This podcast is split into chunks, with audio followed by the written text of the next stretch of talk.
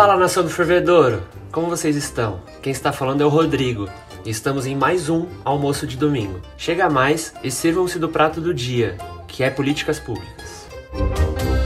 Antes de começarmos a falar do tema de hoje, é necessário demonstrarmos qual é a nossa premissa de hoje. Lembra o que é premissa? Aquilo de onde se inicia, ou o ponto de partida de algo. O nosso tema hoje é políticas públicas. Mas para entendermos o que é uma política pública, devemos recordar o que conversamos no almoço de domingo do episódio anterior, que falamos sobre o que realmente é a democracia. Lembra? Se você não lembra ou não ouviu, tá vacilando, hein?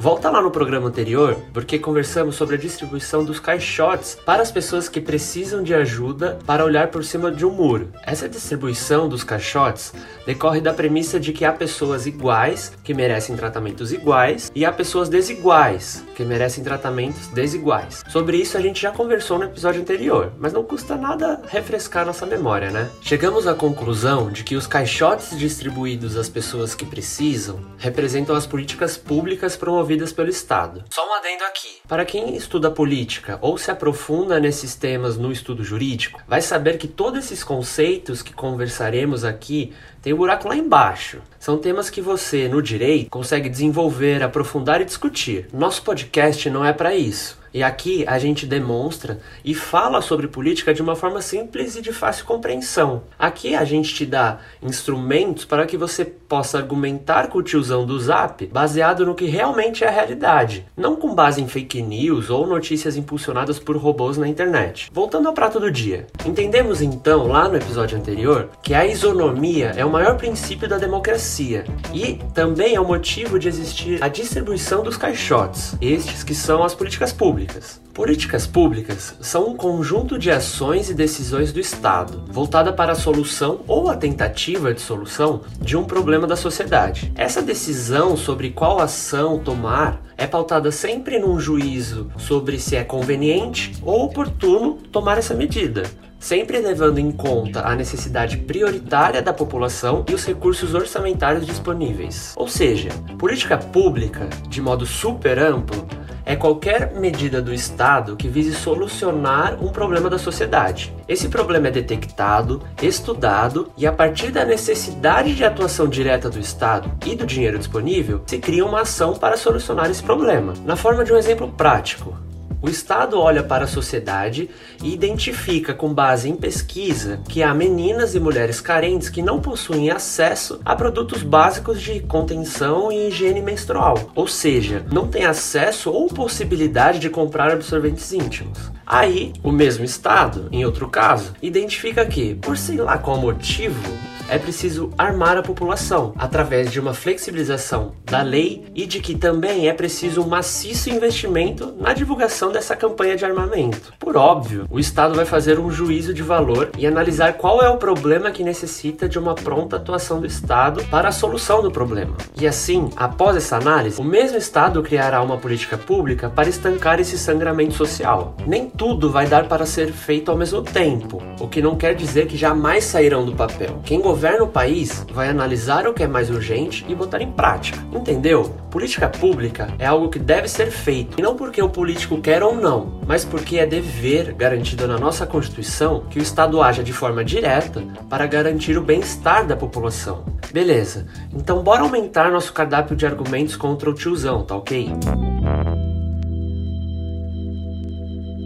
Nos últimos dias, tivemos um exemplo muito claro de uma política pública que tinha por finalidade uma causa muito importante, que era a distribuição dos absorventes íntimos à criança e às mulheres que não têm condições de comprar e garantir assim uma higiene básica. Quem não se indignou com o veto presidencial nesse caso? A justificativa de que não haveria uma forma de financiar essa política pública chega ao ridículo. Porque se a gente pensar, quem tem a palavra final é o presidente. É ele quem vai vetar ou aprovar um projeto de lei. É ele quem tem o controle sobre o dinheiro. Se por um lado se aprova um fundo eleitoral de mais de 2 bilhões de reais, que não vai interferir no teto de gastos ou no orçamento público no geral, por que uma política pública super necessária, que foi aprovada unanimamente no Congresso, foi barrada sendo que custaria 10 vezes menos que esse fundão eleitoral? E utilizaria ainda verba já destinada ao SUS. Partindo dessa ideia de que a finalidade de uma política pública é o bem-estar da sociedade, devemos entender também o que significa a tão conhecida dignidade da pessoa humana, que de forma simples é o que garante a buscar esse bem-estar social. Dignidade da pessoa humana é o princípio basilar de nossa Constituição Federal. É você, o Estado, garantir à pessoa que ela tenha o mínimo necessário em sua vida e que assim ela tenha uma vida digna. Aqui podemos ter como exemplo desde a implantação de serviços de transporte público na cidade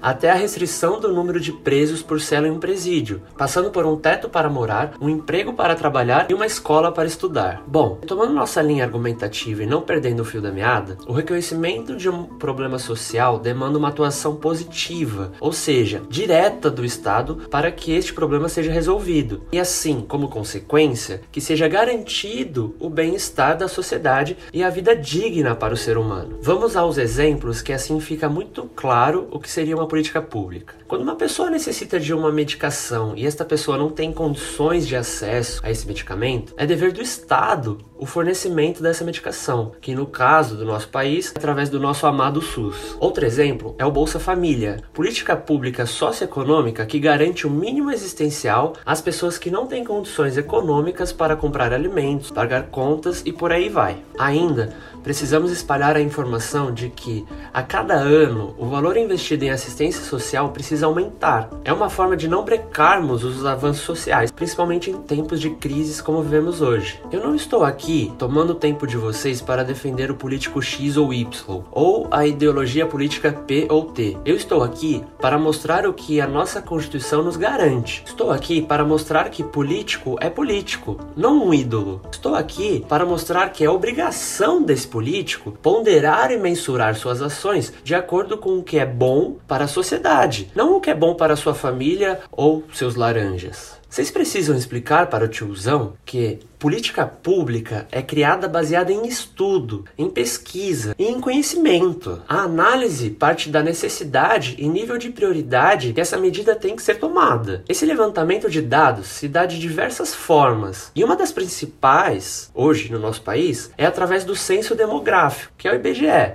Sabe aquele que foi vetado nesse ano pelo atual governo? Então, o censo nos fornece dados referentes a várias áreas da sociedade, e a partir desse resultado é onde se inicia planos e projetos de políticas públicas. É o que eu falo. Se não tem censo, não há censo. Sensatez é o que não vemos hoje. Você não cria política pública de distribuição de remédios sem comprovação científica contra a Covid, só porque você quer ou porque recebeu uma notícia no Zap. Política pública não pode causar genocídio. Para concluir e formalizar nossa premissa, a gente entendeu que recai ao Estado as obrigações de cuidado a todo ser humano que não disponha de recursos suficientes e que seja incapaz de obtê-los pelos próprios meios. Esse é o maior dever do Estado. E a sua efetivação é por meio de políticas públicas, de serviços públicos que visem amenizar as deficiências existentes para um nível mínimo de vida digna da pessoa humana. Bom, pessoal, por hoje é só. Vou fazer meu cafezinho, que o meu almoço foi muito bom. E lembre-se, não deixa o tiozão crescer pra cima de você, não, mas deixa ele sem palavras. Até a próxima quinzena com mais um almoço de domingo.